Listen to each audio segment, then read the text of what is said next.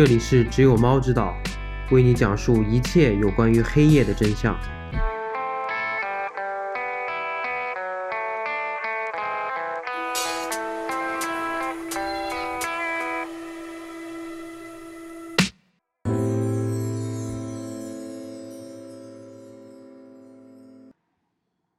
Hello，大家好，我是二，我是丽丽秋。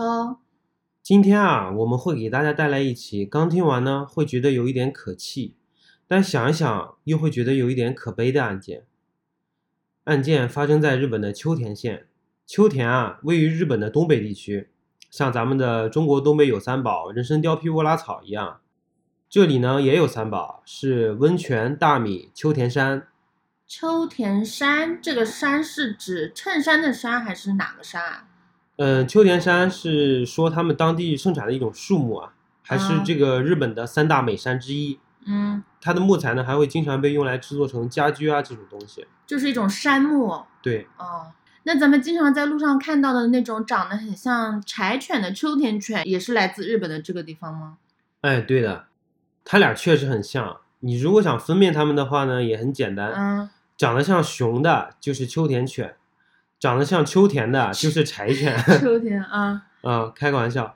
嗯，首先呢，由于它们俩所处的地区不一样，秋田是位于日本的东北部嘛，啊，冬天也比较冷，所以秋田犬的毛发一般都是比较厚实啊或者蓬松的。那秋田犬是看起来比较大只一点吗？啊，像熊嘛。啊，而柴犬的毛发则比较短。你看，你再看它俩的体型。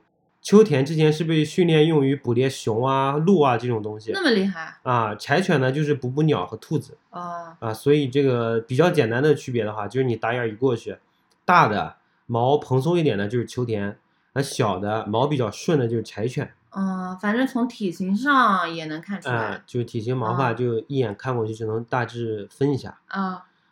好了，那我们聊完了宠物，我们正式开启今天的这个案件。故事呢发生在秋田县二零零六年五月十八日这一天的秋田啊，正值春季，阳光明媚，气候温和又凉爽，微风轻拂啊，河面上还会荡漾起微弱的波澜，仿佛置身于宫崎骏的漫画之中。在下午三点左右啊，有一位大叔刚吃完午饭，想要享受一下这个惬意的午后时光，于是呢，他就去了附近的河边慢跑。这条河流啊，叫做米代川，主要流域就是在秋田北部，最终呢会汇入日本海。他就这样在如画一般的风景里跑着跑着，突然就感到一股强烈的不对劲，他立刻就停了下来，往草丛里定睛一看，结果啊，竟然在草丛里发现了一具小孩子的尸体。这位大叔发现后啊，就立刻报了警。当秋田县的警察急匆匆地赶到现场后呢，就马上对此展开了调查。调查结果显示，这名死去的男孩名叫米山豪宪，在当时呢只有七岁。在警方那边啊，可以查到他父母之前的失踪报案的，而报案的日期呢，刚好就是尸体被发现的前一天。来，让咱们把时间继续往前倒啊，在二零零六年的五月十七日，也就是礼拜三。七岁的米山豪宪正常的独自一个人去上下学，照常理说啊，平时他下午三点就应该早早到家了。可是今天他爸爸在家却一直等不到他的身影。终于啊，等到了下午四点左右，门口传来了一阵敲门声，他爸悬着的心终于放下了。可是当他爸打开门后，发现啊，敲门的这个人并不是米山豪宪，而是他在学校里的好朋友。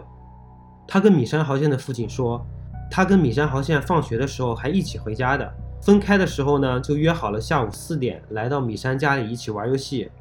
怎么才刚刚分开一会儿，他就不见了呢？米山豪宪的父亲米山胜宏此时也慌了。孩子如果回家晚一点，放在平时啊，家里人一般也不会太在意嘛，因为他们小镇这里所处的地理位置在秋田县，也属于比较偏僻的那种，社会环境呢相对来说也比较闭塞。民风相当淳朴，同时呢，秋田也是日本犯罪率最低的城市，平时也没出过什么事情，就更别说严重的刑事案件了。但在今天，米山胜宏却感到了一股强烈的不安感，因为啊，这个平静的小镇，在一个多月前也有一个孩子失踪了。并且呢，再次被找到的时候，已经被发现死于河边了。之前的那个小孩名叫田山彩香，他和米山豪宪的关系非常好，他俩啊，不仅是同班同学、好朋友，同时呢，还是他的邻居。来，咱们时间继续往后啊，米山胜宏和米山豪宪的朋友就这样一直在家等到了下午五点多，还是没能等到米山豪宪。他爸爸就决定先把米山豪宪的朋友送回他家里。回来的路上，他爸爸还一直在不停地寻找儿子的踪影，询问附近的居民，但大部分人啊都表示没有见过他。就在此时，有一位路人回答说，先前好像看到过米山豪宪和他朋友在公园的位置上，好像就正在往他家方向走，之后就再也没有见过了。米山圣公就想。如果照这个人所说，那么时间应该就是下午四点左右，米山豪宪和他朋友一起回家的时候。那会儿已经走到公园附近了，怎么现在还没到家里呢？我在找资料的时候啊，看到了那个距离示意图。这位路人所提到的公园，距离他家也不过就是几十米距离。如果米山四点左右已经走到公园了，那应该没几分钟就到家里才对啊。随后呢，米山胜宏便立即察觉到了不对劲，他觉得啊，不能再拖了。很快，他就去了当地派出所报案，要警察协助自己一起搜寻儿子的下落。警方在接到米山胜宏的报案之后啊，也马上意识到了事情的严重性。在不到两个月的时间里，本来平静祥和的村庄却接连发生了两起有关于儿童的失踪案。这个时候啊，已经到了下午七点左右了。警察呢，就号召了村里的大部分居民一起啊，在整个镇上寻找米山豪宪。这里啊，刚刚提到的田山彩香的妈妈田山绫香也积极参与了进来。这母女俩的名字很像哎，所以妈妈是叫绫香，然后女儿是叫彩香，对吧？嗯，对的。而且我觉得啊，此时他的心情应该也是比较沉重的，毕竟刚刚失去自己孩子还不到两个月嘛，心情应该还在那个悲痛的情绪中没有缓过来。这个时候，自己女儿的好朋友又是他的邻居，也下落不明了。当天，在警方和居民的合力搜索后啊，已经到了晚上十二点多，但还是没找到米山豪线。于是大家就决定啊，先散了吧，晚上也看不清路，干脆明天再继续寻找。可就在第二天的下午三点，也就是咱们一开始提到的那个场景，米山豪宪的尸体被一位在河边慢跑的男子给发现了。负责调查的警方啊，马上就跟上一个案件田山彩香的死亡联系了起来。打算一起开始着手调查，并且啊，还专门为此成立了一个调查本部，也就是咱们常说的专案组。就是说法上不太一样，本质上呢，都是为了调查一些性质严重啊、影响比较恶劣的刑事案件，来从其他地方抽调一些人过来，临时成立一个专门调查此案的一个专业团队嘛。那咱们一起来看一下警方的初步调查结果。米山豪宪的尸检结果表明啊。警方推测他死亡的时间大致在五月十七日的晚上五点到七点之间，也就是说，在下午四点，米山豪宪的朋友来到他们家之后，米山豪宪的父亲到警察局报案，全村人一起找米山豪宪之前，在这段期间发生的。那就是说，全村人在寻找小男孩之前，这个小男孩就已经死了，对吧？嗯。啊，那我觉得啊，这个时间发生的很快。算下来，也就是在失踪之后三个小时之内发生的。对的啊，算下来是这个时间。同时呢，在米山豪宪尸体上的脖梗处啊，还有明显的条纹痕迹，他的眼睛和舌头还向外突出，这种呢就属于很典型的被人用绳索一类的工具勒住脖子而产生的窒息死亡。同时呢，尸体上还有较为明显的一个搏斗痕迹，所以啊。米山豪宪在被勒死之前，应该还是有过一段时间挣扎的。再从这个遗体被发现的地点来看，警方呢根据这个尸体附近草地倒伏的状态，推测这里应该不是第一案发地点，很有可能啊是米山豪宪被勒死之后，再被凶手抛尸到这里的。此外，在米山豪信的尸体上，警方还找到了一系列关键性的证据。首先呢，就是作案凶器。警方在米山豪信的脖子上提取到了尼龙材质的窗帘绳的一些纤维。我印象里小时候啊，家里就是用这个材质的窗帘绳，就是那种一根一根啊绑成麻绳的样子，就是下面还会有一些流苏的那种有点缎面感的那种绳子吧？嗯，嗯，同时啊，这个还会广泛运用在这个沙发垫啊、毯子这种居家物品上面，应该就是家里随手就可以拿到的东西。同时啊，让大家大吃一惊的是，在米山豪宪的尸体上，竟然还检测出来了兔子的毛发。因此，警方第一时间想到，因为小镇上其实是有兔子养殖场的，有没有可能是凶手先把米山豪宪绑架走，带到兔子养殖场杀害后再抛尸到岸边的呢？警方查到这里啊，马上就对周边的兔子养殖场进行了一一排查，但令人失望的是啊，在一系列调查之后，并没有得到有价值的线索，或者是追查出可疑的人员。案件走到这儿啊，咱们先复盘一下，整起案件的疑点实在太多了。首先呢，根据犯罪动机来看，一般这种涉及到儿童的案件，凶手呢一般要么就是绑架勒索，为了赎金嘛。要么就是存在一些变态的性癖，大体上可以分为这两种。但在秋田县的这两起案件中啊，两位孩子的家长都没有收到过所谓凶手发来的勒索信息，在尸体上呢也并没有发现孩子有被性侵过的痕迹。所以啊，如果咱们往更坏的方向去想，有没有可能凶手就是以杀害儿童为乐的呢？但在这两起案件中，巧就巧在这两个孩子不仅是相互认识的邻居，同时呢也是同班同学。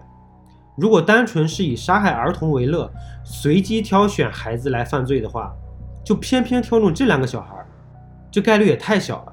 同时呢，也总不可能是这个班级里的哪位同学的家长，可能因为孩子们在学校里发生了一些不愉快，就对这两个小孩痛下杀手吧。警方呢，此时也陷入了困局。就在调查碰到瓶颈的时候啊，这时又有一个关键性的信息出现在了大家的面前。在一次女警和米山豪宪哥哥的聊天中啊，米山豪宪的哥哥就说，他和米山豪宪以及田山彩香平时也会经常一起玩，同时呢，也经常会到田山彩香的家里去喂兔子。这条信息的出现啊，让警方一下子就把注意力放在了田山彩香的妈妈田山绫香身上。于是呢，在案发后不到两个礼拜的五月二十九日，申请到搜查令的警方啊，立刻就在田山林香的家里进行了一番调查取证。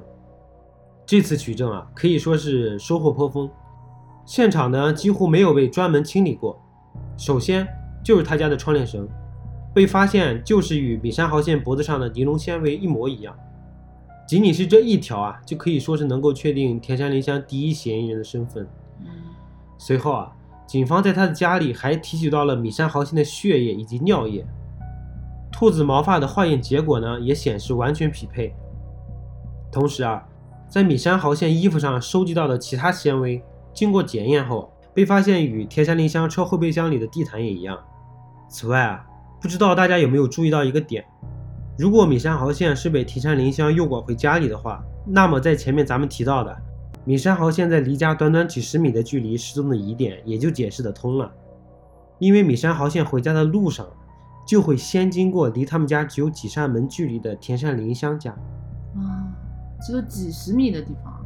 嗯，只有几扇门的距离。他们哦哦，调查走到这里，警方呢立刻就把田山林香带回到了警局审问。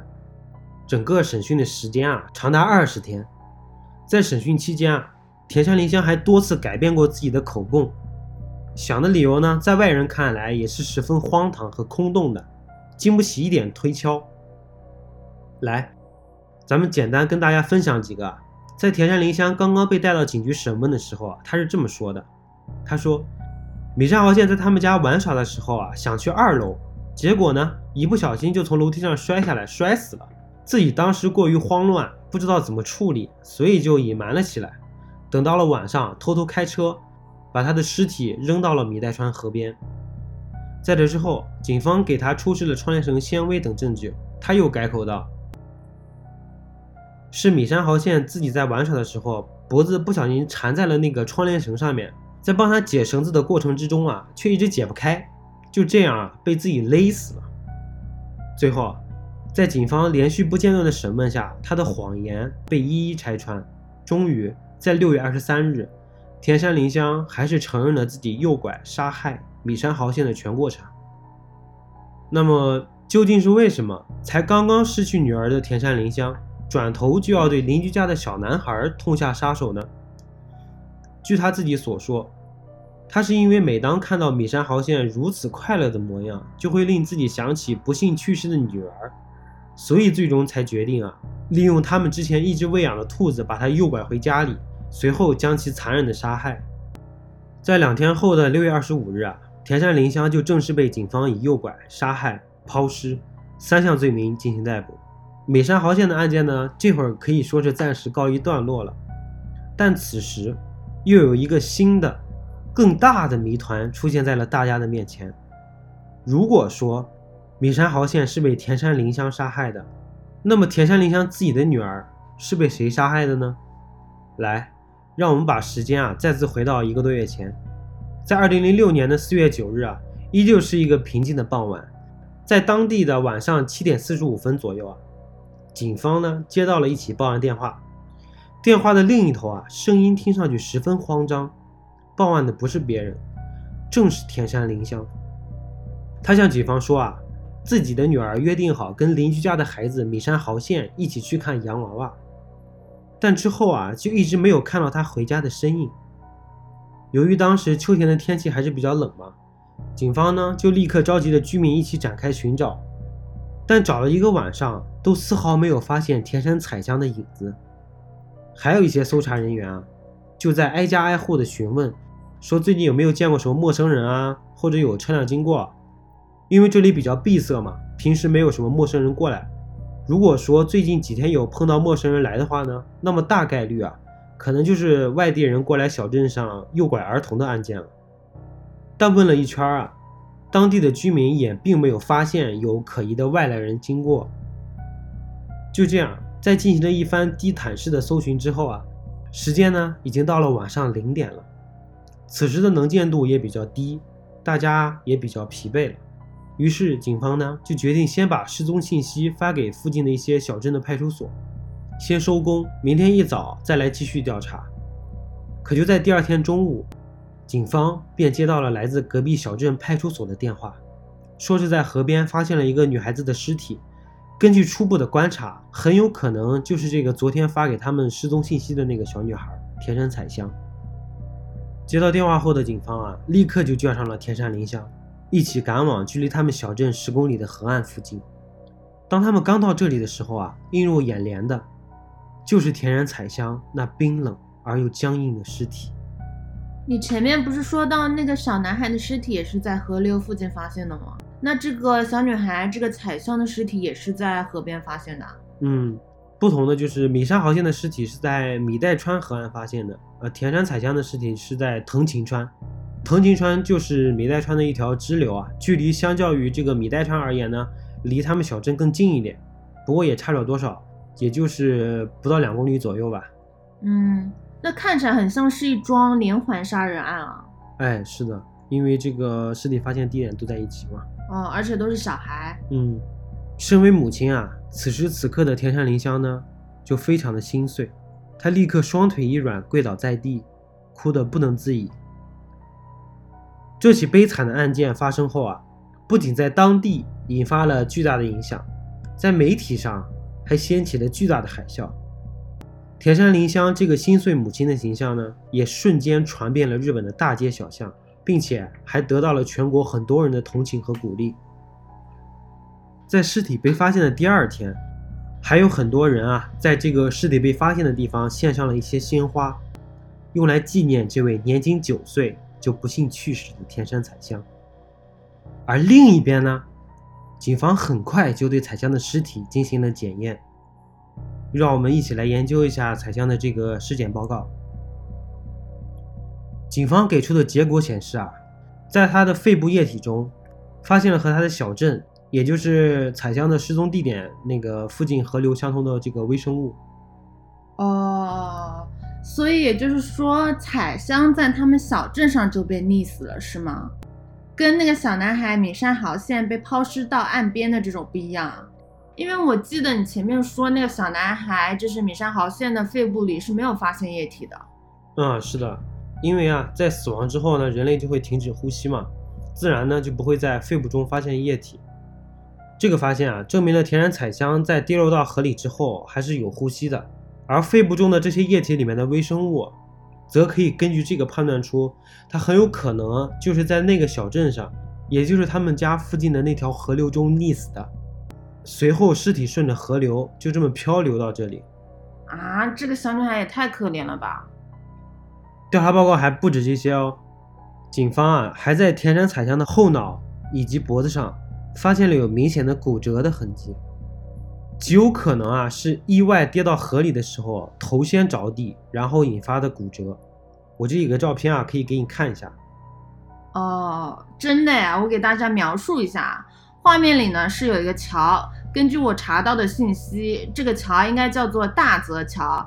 然后呢，桥下面的河流里面有很多那种鹅卵石，而且水位看上去也不是很高的样子。如果小女孩是摔下去的话，冲击力应该还是很大的，就是头直接着地。嗯，是这样子的。这个照片啊，稍后我们也会放到这个 show notes 里面，大家感兴趣的话可以去看一下。来，咱们接着说啊，在后续又进行了一系列调查之后啊，警方这边呢就决定以意外事故来进行结案了。警方推测说啊，有可能就是田人彩香在这个玩耍的过程中，或者说就是去玩耍的路上啊，不小心摔到这个河里去了。哦，那也是有这种可能的。我们从刚刚那个照片可以看出来啊，这个桥的护栏好像不是很坚固的样子，存在一定的安全隐患。嗯，对，而且感觉这个护栏还是比较简陋的，就像几根铁棍儿的那。当警方的这个结果一出啊，他的妈妈田山林香呢，立刻就对警方产生了强烈的不满。他的原话是说。我不会相信任何认为我女儿的死是意外的警察。从这里啊，我们可以看出啊，他对这个警察办案的工作态度啊，产生了强烈的质疑。他不信任警察。嗯，他觉得一个九岁的女儿不会这么不小心就从这个桥上摔下去，也不小了这个孩子。同时，他说他的女儿也从来不会在这个桥附近玩耍。而且啊，还有一个疑点，他玩耍的话也不可能自己一个人玩嘛。那么他究竟是跟谁一起玩呢？出门之前，彩香说的是米山豪宪，但警方调查之后啊，也并没有这回事儿。同时，也问了彩香的其他一些朋友，也都没有谁说见过彩香。那么，难道是彩香撒谎了？同时，脖子后的骨折有没有可能是被其他人用钝器击打所造成的呢？其实这些疑点啊，警方也都进行过调查。彩香后颈上的伤，虽然在人体上而言是一个比较重要的位置。但是啊，还没有严重到会让他死亡。如果说存在凶手想要杀掉他的情况下，那么应该就会直接确认能把他杀死之后，再把他扔在河里，以免啊产生彩香后面成功存活下来指认这个凶手的风险。所以啊，综上所述，警方最后还是以意外事故进行结案了。但田山林香此时啊，还是强烈坚持他自己的女儿是被人谋杀的。希望警方这边呢再继续调查，同时呢，在失去女儿后啊，田山林香的精神状态也越来越显得低迷和不正常。他开始啊印一些海报，张贴在他们小镇上的各个地方。你猜他贴的什么？嗯，是不是他之前不是表现的很不信任警方嘛？然后他又坚持自己的女儿是被人谋杀的，所以是不是那种要让警方还给他一个公道的那种横幅？不是，他贴的啊，是一则相当真实的寻人启事，上面写着彩香走丢的时候穿着什么衣服，有多高，今年几岁这种信息。不是都已经指认尸体了吗？为什么还要张贴这种寻人启事啊？哎，我感觉可能就是不甘心吧，他不想自己的女儿死得不清不楚，被警方敷衍了事。当地呢也有很多居民啊，也非常同情他。其中，作为田人彩香的好朋友以及邻居的米山豪宪，他们一家人啊，也在不断的安慰和鼓励田山林香，希望他呢尽快走出这个失去女儿的阴影。米山豪宪的爸爸米山胜宏啊。甚至还收集了，就是他们俩小时候一起玩耍的时候的视频，嗯，剪辑好了之后啊，录到这个光盘里，送给了天山林香。好让他思念自己女儿的时候能够得到一些慰藉，可以说非常有心了。我感觉米山这一家子人，这个邻居还是很好的。嗯，来，咱们时间回到田山林香被捕后，此时的警方啊，由于两起案件存在着相当多的共同点，同时呢，在田山彩香的案件中还有一些疑点并没有得到一个很好的解释，所以啊，警方打算对田山彩香的案件展开新一轮的调查。就在这时，有一位来自东京的法医上野正彦先生。在田山彩香的尸检报告中，发现了一个重要线索。这个线索啊，同时也为警方提供了新的侦破方向。来，让我们一起重新回到尸体被发现的那个岸边。这里不知道大家有没有注意到啊？我前面在描述彩香尸体的时候啊，用的是冰冷而又僵硬的尸体。是这样的，根据资历老道的上野正彦先生所描述啊，如果一个人是溺死的话，那么在长时间水流的物理作用以及水中微生物的多种活动下，当他们发现田山彩香尸体的时候，不应该是呈现出尸僵状态的。这个尸僵消失的现象呢，在儿童身上也会更加明显，因为它整个体型更小嘛。但在田山彩香的案件中啊，彩香则是呈现出非常明显的尸僵状态，所以啊。田山彩香的死因到这里就出现了更多的可能性，还真的有可能啊，就像田山林香之前坚持的那样，彩香是被人谋杀后再丢进河里的。于是啊，此时的警方就带着刚拿到手的结果去找了田山林香，结果更让人意想不到的事情发生了。当田山林香看到警方提供的尸检报告后啊，立刻就承认了。杀害女儿的凶手不是别人，正是他自己。我接下来会说的，就是田山林香自己讲述的整个作案经过。让我们的时间回到四月九日当天下午的六点四十分左右，这是一个普普通通的傍晚。林香和彩香在家吃完晚饭后啊，彩香就提出说想去大泽桥上看一看小鱼游泳。因为那个点儿啊也比较晚了嘛，林香就说已经这么晚了，到了你也看不见。但是呢，彩香还是个小孩子，他就还是想去。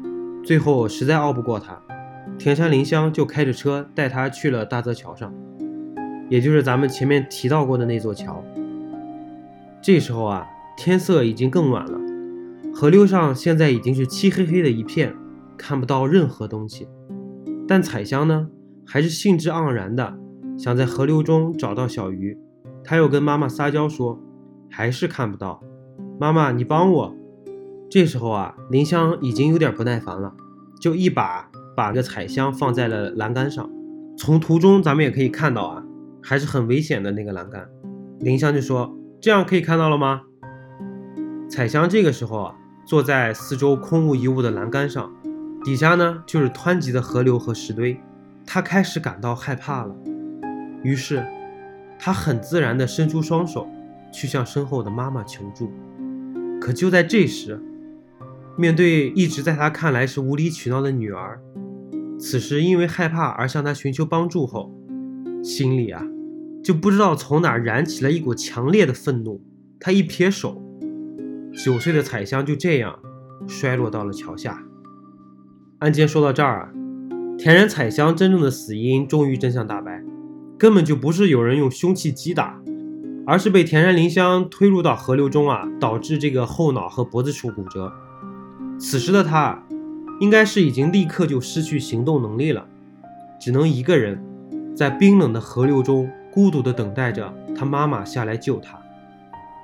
感觉在他的心里啊，他的妈妈应该是不小心才把他推下来的吧，所以啊。彩香呢，可能是在河里等待了太久太久，还没有得到及时的救助后才去世的。在这期间啊，他的肺里还呛入了一些河流中的水，这样才导致了他尸检报告上的诸多疑点。二零零七年的九月十二日，在秋田地方法院，对犯下了杀害两位小孩以及遗弃尸体等一系列诸多恶行的田山林香，终于进行了第一次的公开审判。由于这起案件在当地啊以及整个日本都造成了严重的影响，在审判当天呢，原本只能容纳二十几个人的旁听席，却有两千五百人想要进场旁听。在庭审开始后啊，又有一个十分具有争议的点出现了：田山林香虽然承认了他杀害并遗弃米山豪宪尸体的犯罪经过，但此时的他在庭上又否认了对女儿田山彩香存在杀人意图。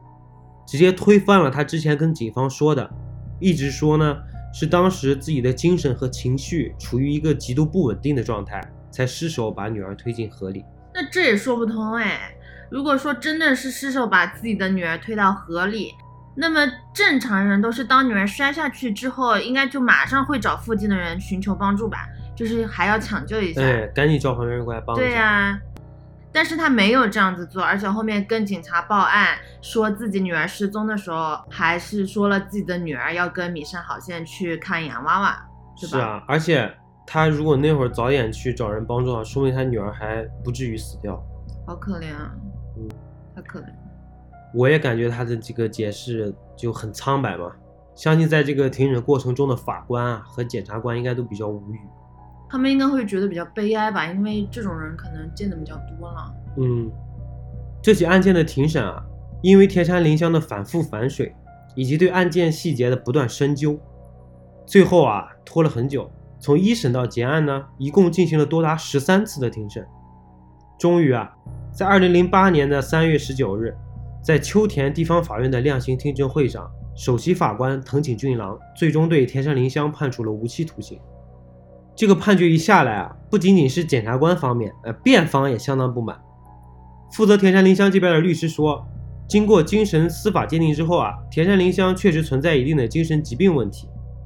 同时说呢，之前的认罪都是在检察官的引诱行为下产生的。此外，他们还声称啊，在米山豪宪的死亡中也是带有偶然性质的，因为啊，在田山林香新的版本中，他说。自己一开始诱拐米山豪宪，并不是为了杀害他，而是为了绑架他。他想把他藏起来后啊，警方呢就会把这两个案子联系在一起，重新开始对田山彩香命案的调查。同时啊，还可以在一定程度上排除他在田山彩香这起命案中的嫌疑，因为他就跟这个米山豪宪的父母一起站在受害人家属的阵营当中了嘛。他可能想的有点太好了吧。但是呢，在把米山豪宪成功绑回家里之后啊，当他看着米山豪宪愉快玩耍的时候，心里呢又顿时产生了强烈的嫉妒和愤怒。在情绪的强烈作用下，这才决定突然杀死米山豪宪。所以呢，辩方认为这应该是属于激情犯罪。在另一边，负责此案的检察官早在2008年的一月二十五日，秋田地方检察厅的量刑听证会上。就因为这次的案件影响太过恶劣，而且啊，还发现了田山林香在自己所写的日记里面说自己几乎是没有犯罪的，所以压根儿就不相信田山林香事后会反省或者是悔改，要求对田山林香判处死刑。同时呢，在彩香这起命案中，他们也有一个不同的版本。根据警方提供的审讯报告显示啊，在田山林香刚刚接受询问的时候。他是承认了自己打算将女儿带到桥上的时候杀死她的。检察官还说，他们的母女关系啊，并不像大家看起来那么好。田山林香一直觉得他的女儿很讨人厌。那么，就连这起命案也将从冲动杀人变成谋杀。就在这一版又一版的供述中啊，相信大家此刻已经分不出真真假假了。负责裁决此案的法官最终表示。这两起案件呢，确实都存在着杀人的意图，但却并不一定带有着预谋的意图，因为在最后法院采纳的那个版本中，田山林香也是先把彩香放在栏杆上让他看鱼，最后实在不耐烦才把他推下去的。而在米山豪宪的案件中啊，也存在着一些疑点，比如说，如果是预谋杀人的话，作案现场总归要收拾的吧？隔了那么久时间，现场还留下那么多作案痕迹。不太像一个心智正常的成年人所为，也不像一个进行过周密计划后的谋杀案。再结合前面所提到的精神鉴定结果，所以啊，最后法官还是认为这应该算是情绪冲动下所造成的杀害。最终呢，在结合了多方面的考虑之下，田山林香就这样被判处了无期徒刑。不过大家也不用觉得不解气啊，此时的他呢，据说被关押在了福岛的一个监狱中。通常被判处无期徒刑的犯人啊，至少需要服刑三十年。而在那之后啊，除非他成为了监狱中非常模范的犯人，才有可能被释放，否则啊，他将一直在监狱中工作，直到他死亡的那一天。大概率啊，田山林香最后也不会出现在这个世界上了。好。相信听到这里啊，我们的听众朋友们多少都会对这两起案件的主人公田山林香有一定的好奇心。究竟是什么样的经历让田山林香变成现在这样复杂的人呢？而又是因为什么让他酿成了如此大的悲剧？接下来，让我们一起走进田山林香的世界。田山林香啊，出生于一九七三年的二月二日秋田县的能代市，她是他们家里的长女。他有一个比他小四岁的弟弟，父亲呢是在秋田县北部二井町经营的一家运输公司，母亲呢则是当地一家餐厅的服务员。在他开始上小学的时候啊，他就已经是学校里被霸凌的对象了。再到小学高年级的时候，他的父亲因为糖尿病患上了 ED，也就是常说的阳痿。在这之后，他父亲的性格就逐渐变得暴力起来，在家里的时候。就经常会因为一些鸡毛蒜皮的小事，对田山林香和他的妈妈大打出手。有一次啊，甚至把他的妈妈鼻子都打断了，但都不让他去医院。这在他幼小的心灵中也留下了不小的阴影。就这样，田山林香不仅生活在一个带有严重家庭暴力的环境中，在学校的时候，他受到的他受到的霸凌也是一般人难以想象的。他在班级里几乎受到了所有同学的集体孤立和霸凌。有一次啊，甚至还被同学推到那个厕所的隔间里，被人从上面往下泼水。同时呢，他为了躲避和其他同学的接触，通常都是最后才到食堂吃饭，所以啊，经常是只能吃到一些剩菜。有一次啊，还因为吃的太慢，导致被导员没收了餐具，被要求手捧着吃饭。因此，在这个事情之后，又被大家嘲笑他吃狗食。感觉这个导员也很刻薄。像是那种跟同学合伙欺负林香一样。嗯，本来应该是人生中最美好的校园生活啊，田山林香一直被同学描述为是又臭又脏的形象，被起的外号呢也都是特别狠毒的那种，类似于细菌、病毒、浮游生物。然后咱们一般高中毕业之前啊，不都会有那种同学回忆册嘛，会写一些祝福、鼓励的话。但在田山林香的回忆册上，则被他同学这样写道。再见到你，我就把你给杀了。还有，终于见不到你了，实在是太好了，请你不要再回到秋田了。跟你待了三年，真的是太难熬了。我觉得最过分的还有一个人是写的，被欺负会让你变得更坚强，所以你需要谢谢我们。终于，田山林香高中毕业了，在长期的家庭暴力和校园霸凌的影响下。他的青春时期并没有得到过应该有的关爱，慢慢的呢，他的性格也开始有了一些转变。后续经过精神科医生的鉴定，他是那种属于极度渴望得到他人的认可，想要得到大家关注的类型。他在初高中时期啊，就经常做出一些偷窃的行为，甚至在高二的时候，有一次偷了他们羽毛球社团的训练经费，有十万日元那么多。这件事情被发现后啊，还被无限期的停学过。这种行为啊，也被专家理解为是为了吸引大家注意力，得到大家的关注而产生的。在高中毕业后呢，为了逃避这个不健康的家庭环境以及秋田县这个不开心的地方，他又去到了立木县的一家温泉酒店工作，但没有多久也离职了。他后续呢，还在咖啡店以及俱乐部工作。这里俱乐部指的是那种日本的 club 吧，就是女公关上班的那种风俗店。嗯，有点像的。据说他在这个俱乐部工作期间啊，因为他总是呈现出一种心不在焉的工作状态啊，服务态度也不好，所以啊就经常收到各种投诉。同时呢，他还被公司发现与十名以上的这个男性客人发生过肢体关系，最后在不到三到四个月又被开除了。在这之后啊，一九九四年的六月份，也就是田山林香二十一岁的时候，此时的他又被父亲强拉回来。嫁给了在秋田本地的一个男人，怎么会这样啊？我看他父亲也没怎么关心过他。而且我感觉他的母亲不是也一直被他父亲暴力吗？他母亲也一直是那种隐形的状态。这会儿他父亲又把他突然叫回来嫁人，感觉是想逼迫他完成一个任务。嗯，随后啊，在两年后，也就是一九九六年，田仁彩香出生了。田然林香这个时候呢，还找到了一份超市售货员的工作。说到这里啊，大家可能觉得他的生活虽然比较清苦，但总算是稳定了下来。可是好景不长，在彩香刚满五个月的时候。田山林香便和她的丈夫离婚了。离婚的原因，两个人也各执其词啊。男方呢是抱怨林香不做家务，林香呢则是会指出丈夫会家庭暴力他们的孩子，但具体原因啊谁也说不清楚。就是这样，田山林香从此开始了单身妈妈的生活。因为现在就是林香和彩香两个人相依为命了嘛，她就为了赚到更多的钱养活自己和女儿，开始从事起了各种各样的工作。不仅啊是在超市打工，他也开始去了弹珠店上班啊，就是类似于那个《赌博默示录》里的百青哥，其实呢算是赌场了。同时啊，他也做过一段时间卖保险的工作。但相同的是，在这几份不同的工作中，都有着不同程度上复杂的男女关系。在弹珠店里的时候啊，他会跟男同事约会；在卖人寿保险的时候啊，有时会为了成交合同而跟客人发生性关系。还有，据他的邻居说，他当时也会通过卖淫来赚钱。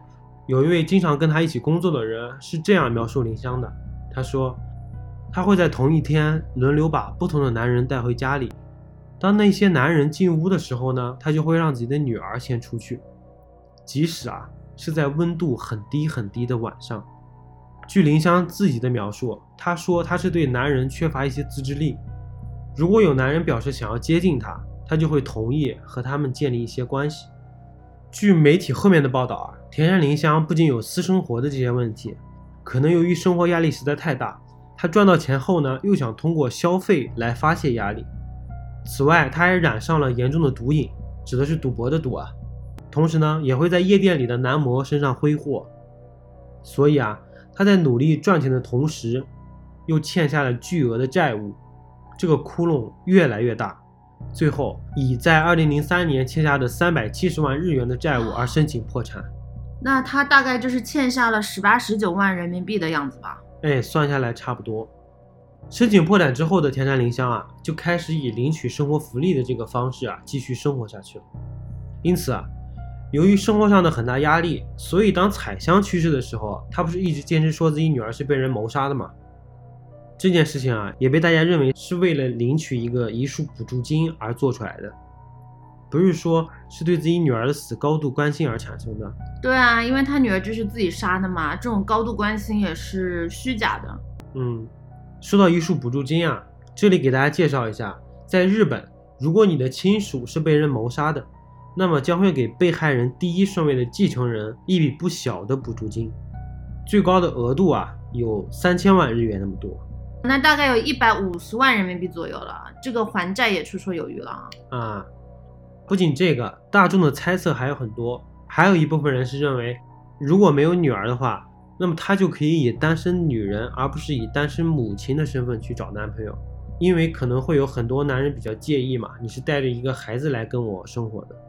我个人呢也不想讲述太多的观点了，因为我觉得真正杀害女儿的原因啊，可能只有他自己知道。至于杀害米山豪信的原因，据他自己说的两个版本，一个是看到他这么开心，让他想到自己女儿的悲惨命运，十分痛心，所以杀害他；另一个是绑架米山豪宪，最后在情绪激动的情况下导致的杀害。当然了，这两个说辞无论大家怎么看，都是相当残酷，也十分不可理喻的。那其实除了这两个解释之外啊，还有一个说法，我觉得也是可能性最高的一个说法是。在杀害米山豪宪的前一周，也就是五月十日，这天呢是彩香去世一个月的忌日，邻居们啊就纷纷来到田山林香的家里吊唁。这时候啊，年仅七岁的米山豪宪就走过来，跟伤心的田山林香说：“对不起，阿姨，彩香出事的那一天，我看到她就站在您家的车子面前，却没有跟她打招呼。如果当时我就让她一起去玩的话，可能就不会出现这样子的事情了。”这话旁人听起来可能会觉得这是一个很善良、很贴心的小孩，会把好朋友彩香的死归结到自己没有保护好他的问题上。但这话田山林香听了，可能立刻就警觉了起来，因为大家还记得吗？他把彩香带到桥上的那一天，就是开着他的车去的。所以啊，米山豪宪有很大的可能是目击到了凶案现场，结果呢，善良的他。并没有得到一个应有的回报，而是在一周之后，五月十七日，他就被田山林香残忍的杀害了。说到这里啊，还有一个令人感到遗憾的事情需要跟大家分享一下，那就是在两起案件结束不久啊，当时田然彩香的案子有一位目击证人这时才站了出来。他在彩香被杀害的那一天，他开车经过了桥上，并且啊，还看到了他们两个人。那这个目击证人怎么不早点说啊？现在才出来说，而且如果早一点出来说的话，说不定米山豪现在就不会死了，这个案件也能早一点破掉。是这样，没错。而且在当时调查彩香的案子的时候，其实好巧不巧，之前不是说他们小镇一般都是比较平静的嘛？在那段时间，他们小镇上还刚好发生了一起抢劫案，再加上彩香这起案件，当时从各个角度上来看的话，都太像是一场意外事故了。所以啊，当时警方就把重点放在了抢劫案上，就把彩香的案件以意外事故来进行了结案。前面还说秋田县是日本犯罪率最低的城市，嗯，这会儿又刚好又抢劫案啊，又干嘛？这个连环绑架案又干嘛呢？而且这个警方其实也有失职的地方，还有法医制度也不行。对，后面是靠东京来的那个教授才指出来的。嗯，好，我觉得故事听到这里啊。就发展的特别像一部电影，有很多机缘巧合的因素，以及一些荒唐的桥段在不断上演。值得一提的是啊，在庭审期间，田山林香在法官的许可下，还向米山豪宪的父母道过歉。他跪在地上说：“对不起，我带走了你们的宝贝孩子。”然后低着头哭泣。米山豪先的父亲此时脸上没有任何表情。而米山豪先的母亲，则是心碎的闭上了眼睛，忍住了眼泪。然而，在田山林香当时写给他主治医生的备忘录中，他竟然是这样写道：“我不知道为什么他们这么生气，不就只是死了一个孩子吗？他们难道不是还剩下两个吗？因为啊，米山豪现在他们家排行老二，他还有一个哥哥和弟弟。天哪，他居然那么说吗？”可以看出来，他的成长环境就是这个家暴啊，还有同学的态度，让他一点共情能力都没有。嗯，另一方面，田山林香似乎还很接受不了他对自己的女儿有杀人意图的这个事实。就像前面说的，他在法庭上对米山豪宪的杀害承认的比较顺利，而对女儿的杀害则是一直在找借口否认，感觉他像是有两个人格一样。一个人格是嫌弃女儿很吵很烦那种具有杀人倾向的暴躁人格，然后还有另外一个人格是那种因为杀了女儿而产生内疚倾向的逃避型人格。嗯，而且啊，他在看守所里还有多次自杀未遂的经历。他先是吞下了审讯人员在他被捕后给他的四根香烟，又在澡堂里喝了三分之一的沐浴露。同时啊，在审讯的这个过程中。他还多次将这个圆珠笔插在自己的手臂上自残。在审判开始之前，他还在牢房里试图用毛巾勒死自己。他吞下这个香烟，然后喝下这个沐浴露，他真能自杀成功吗？他是不是也像之前一样想吸引人家的注意力啊？嗯，感觉也有一定的表演成分在，也不知道他是不是真的想自杀。还是说想减刑啊？这种博得同情啊？嗯，这样表现出来他有反省的这个心理吧？倾向。嗯，在二零零七年十月二十六日的第六次开庭审理中，法官其实有问过他，说你觉得你应该判什么罪？他说，我觉得应该判死刑。所以啊，从表面上来看，他应该还是存在很强的内疚心理的。对于两个孩子的死亡，他应该还是比较后悔。那么案情讲到这里啊，其实也就说完了。结合整个案件发生的细节以及田山林香在这期间的种种表现，我个人认为呢，他是一个十分矛盾而且复杂的人。我觉得似乎啊，他是爱自己的女儿的，也存在着一种沉重的母性的责任，或者说一种道德感压在他的身上。导致他不愿意也不想成为一个会杀害自己孩子的人。但同时呢，他又的的确确产生了杀害自己孩子的念头，并且付出了行动，酿成了这两起悲剧的发生。你记不记得之前你说他可能受到了一些来自母职的压力啊？嗯这个母职的压力啊，在我们之前看的那个日剧《母亲》还有《坡道上的家》当中，都是作为主要议题被讨论的。我觉得他不是被他爸爸强制要求结婚的吗？嗯，他可能是不情愿生下这个孩子的，然后他又没有钱，一个人带着孩子也很累，孩子又那么小，村子也很偏僻，很封闭嘛。嗯他的职业和人际关系可能都会被议论，然后他就会被称作是一个不合格的母亲。他杀他女儿的原因可能是觉得这些压力都能伴随着他女儿的坠桥结束嘛。然后我之前看到资料说是他零三年的时候就开始看那个精神病了，就是去诊所。嗯那你前面也讲到，他说零三年的时候他就欠下了那个巨额申请破产，就是那会儿他是精神压力可能出现了问题，大到不行，所以才去看病的。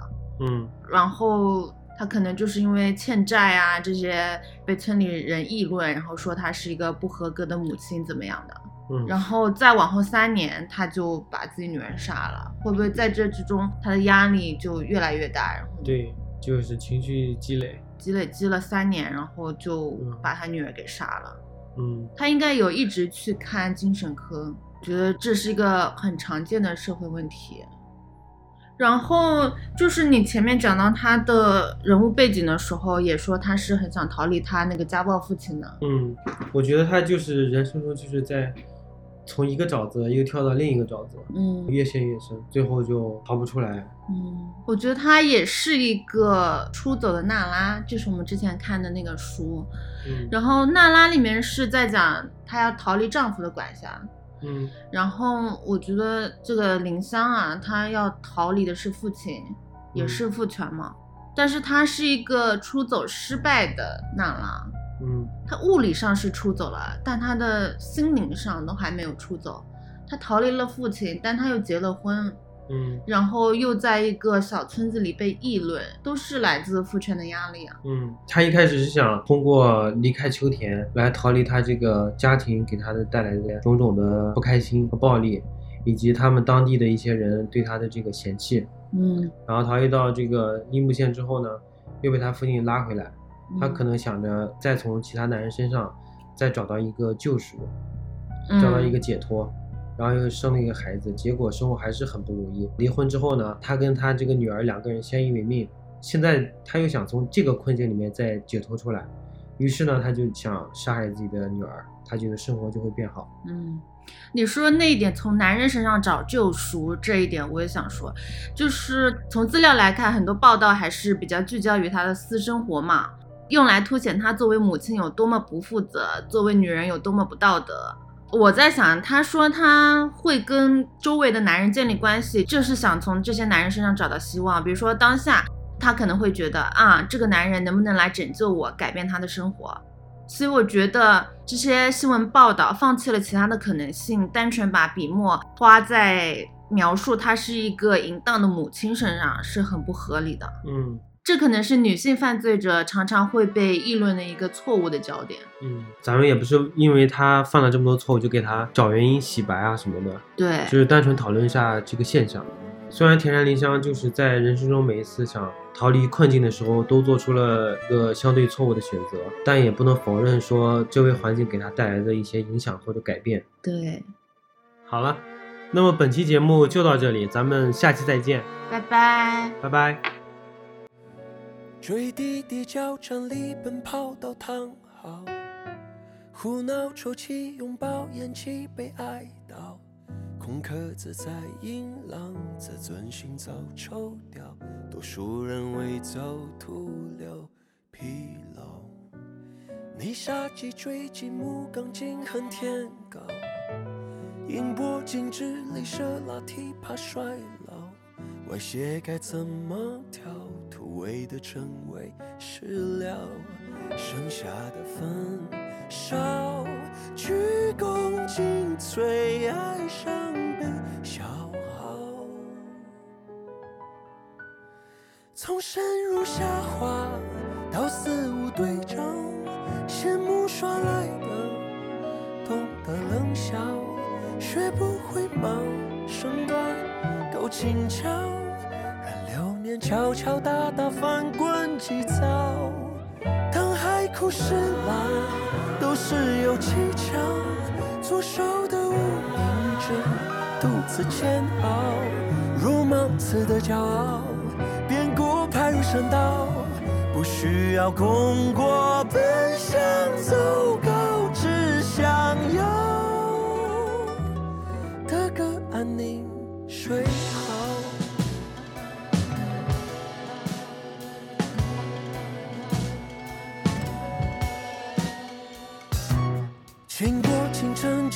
要成要成难搞。举手宣誓承诺，投降谁都好。爱过的多糟糕，情书也只是燃料，借恨一报。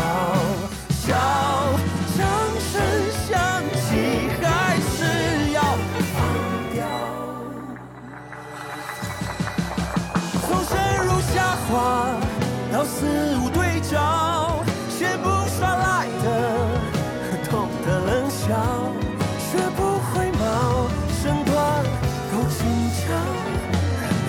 流年敲敲打打，翻滚急躁。当海枯石烂，都是有技巧。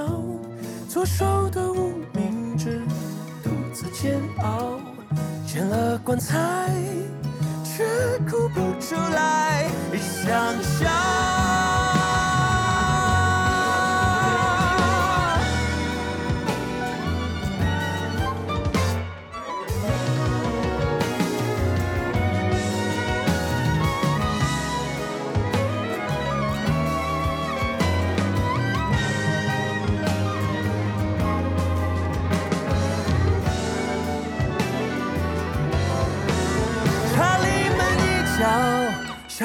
光返照，谁运气特别好，瞬间开窍。人总是要等来是成道，才记得找一道光见城头。我靠，先会心一笑，再一笔勾销，这功课怎能跟外人计较？如鱼自在喉上，劣根性改不掉，如做事的困扰，每一个笑得掉。梦醒时分，恍惚的太吵闹，又鼓起顶天立地，却终其此生，不知如何是好。曾被谁绊倒，曾为谁倾倒。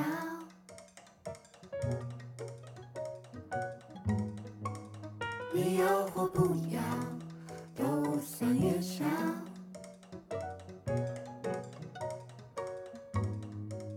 把关节松掉，去睡个好觉。